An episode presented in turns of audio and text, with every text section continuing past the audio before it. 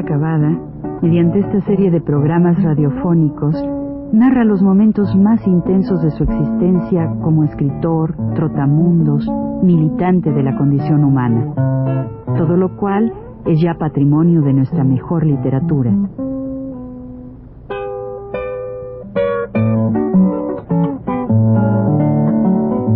Con ustedes, Juan de la Cabada. Buenas tardes. Vamos a contar ahora algo de algunas de las características de mi pueblo un poco retrospectivas. Una vez, en un museo que estaba en la iglesia de San José de Campeche, la ciudad de Campeche, me encontré yo a un publicista muy famoso en nuestra tierra, muy conocido, que yo respeto y quiero mucho, digo, quise mucho porque ha muerto, se llamaba Nazario Quintana. Este señor hacía un calendario que se llama el calendario Quintana. Y en ese calendario acostumbraba él a incluir, pues, obra literaria, cuentos, anécdotas, este, pues eh, leyendas de, la ciudad, etcétera, ¿no? Y un día, allí en el, en el museo, me dice, Juanito, tengo contigo una deuda. Dije, ¿cómo? Sí, dice, tengo contigo una deuda, pero de veras una deuda grande. Dijo, sí, ¿cuál es? Este? Mira,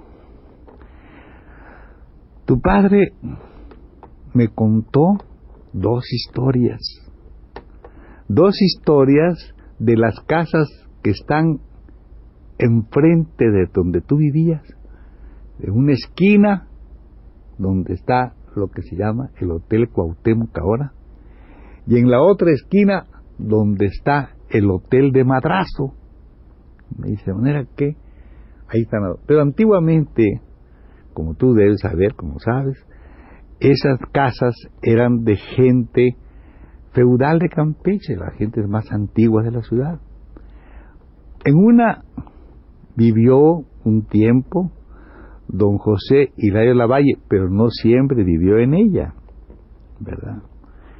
Y en la otra vivió una de los familiares muy importantes de la ciudad y era un pariente directo de don Patricio Trueba y don Patricio Trueba era el rector de la, de la, del instituto, no había, no había universidad, sino el Instituto Campechano, de memoria, así, donde estudió don Justo Sierra, vamos, todas esas cosas, ¿no? De mucho abolengo. Él era el rector. Bueno, don Patricio Trueba es un hombre a quien Vasconcelos le dedica unas páginas, muchas así, en lo que, en lo que se llama el Ulises Criollo. A él y a su hija también, a, la hija Sofía, y se dedica mucho a hablar con Vasconcelos de la comida campechana, de todas esas cosas, ¿verdad? Pero no de las cosas muy importantes que son del, lugar. No si, no, si nos alcanza el tiempo, vamos a contar las dos, y si no, vamos a contar una de ellas, porque Nazario estaba, desde luego, muy empeñado en, sincerarse conmigo y confesar su culpa, su pecado. Su pecado era que mi padre le había contado dos anécdotas y que una de ellas a él le pareció verdaderamente una cosa, este, pues, eh, ¿cómo pudiéramos decir? Desagradable, no solamente desagradable, sino además muy comprometida para estas familias respetabilísimas de la ciudad. Vamos a empezar con esa, con esa respetabilísima, que está muy ligada con don Patricio. Cuenta este que cuando, allá por el año 1 o 2 por ahí, cuando empezaron a hacer el faro en una isla, una isla que está cerca de Campeche, como a unas 80 millas, 86 millas justamente, se llama la isla de Arcas, ¿verdad?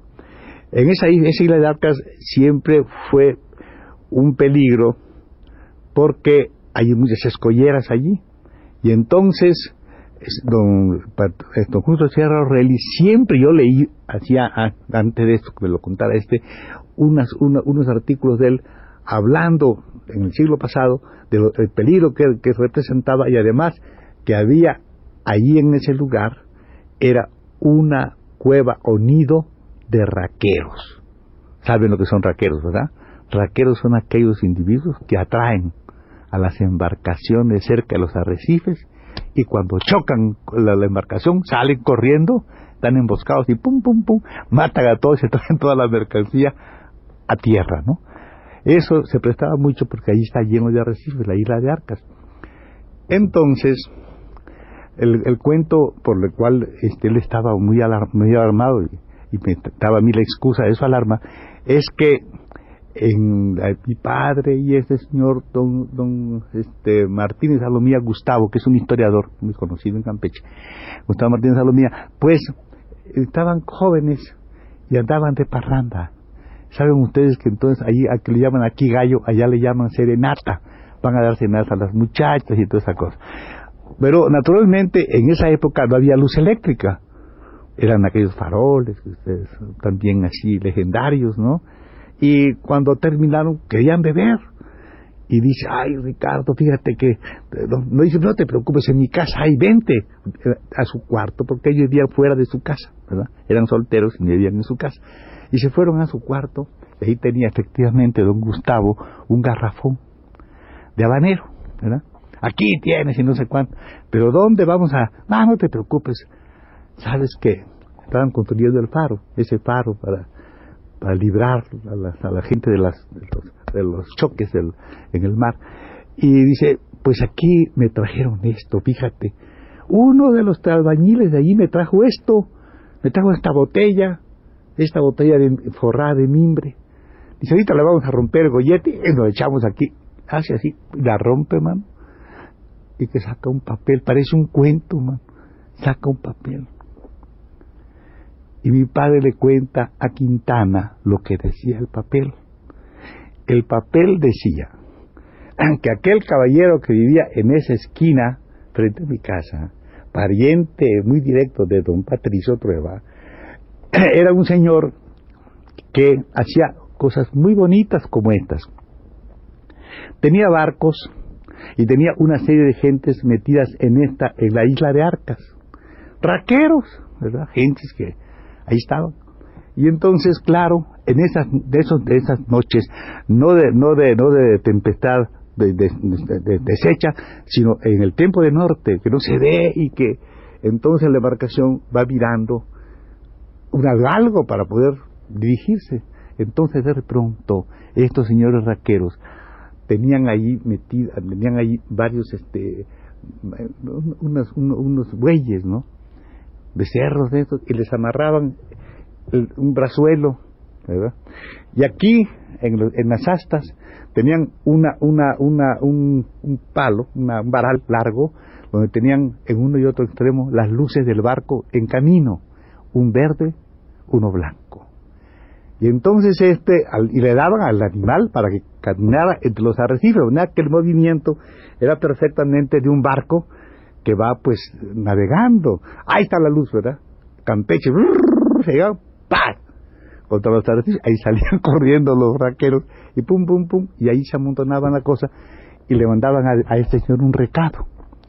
A su casa tiraban una piedrita, aquellos tiempos que te digo que no había luz eléctrica, nada de eso, tiraban ahí, entonces él ya sabía, salía, miraba y ya sabía. Entonces iba a recoger el cargamento que venía a Campeche en sus barcos de él, venía el cargamento y entonces la gente se quejaba porque vendían abanicos preciosos, baratísimos, vendían este tabacos baratísimos, todo era baratísimo. ¿Dónde, ¿De dónde viene esta cosa? ¿verdad?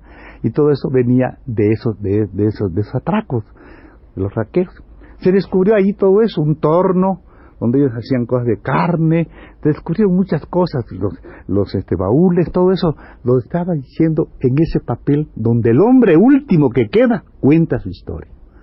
Aquellos dos lo ven, mi padre y este, y dice a lo mía, dice Martínez a lo mía, mira Ricardo no se puede decir, ¿no? Y lo quema. Entonces mi padre lo cuenta, y se lo cuenta a Nazario. Y Nazario se pone furioso, furioso, y dice, pero es posible que hable este hombre de las personas más dignas de la ciudad, de las, familias, de las familias más encumbradas de este pueblo, pero ¿dónde estamos? Y va el desgraciado de Nazario y le dice a don Patricio, don Patricio, vengo aquí muy afligido. Sí, hijo, ¿por qué? Dice, porque mire, este, don Patricio, este Ricardo de la Cabada, de mi papá, así me lo conté él, ¿no? Anda diciendo que un familiar de usted, claro, ya tiene tiempo, pero esto recae sobre, sobre, sobre usted, sobre, la familia de usted, hombre, cómo este hombre, este muchacho se atreve a decir esas cosas. Dice y le cuenta la historia que su tío tenía eso y dejó de mandar embarcación un día que tocaron y salió la madre de él. El susto que se pegó. Entonces, toda la cosa que pudiera caer sobre él de infamia, no volvió allí y se murieron todos los raqueros esos allá. Al extremo que hoy todavía, hoy, al menos cuando yo fui, viene del sueste y, el viento le, se levanta la arena y están los, esqueletos ahí brillando muy bonitos en la luna.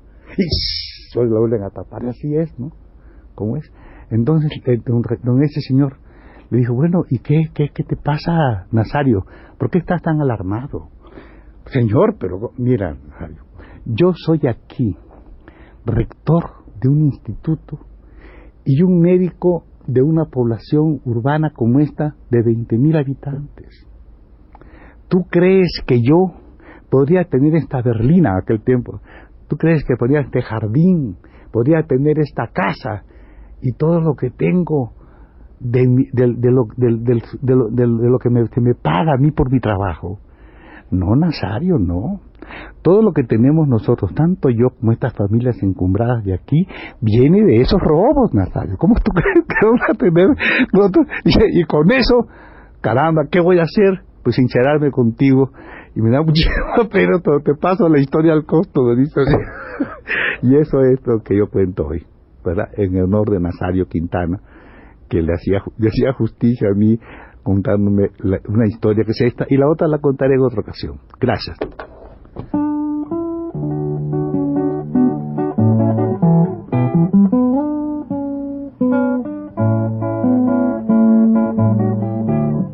Radio Universidad presentó Recuento Vivo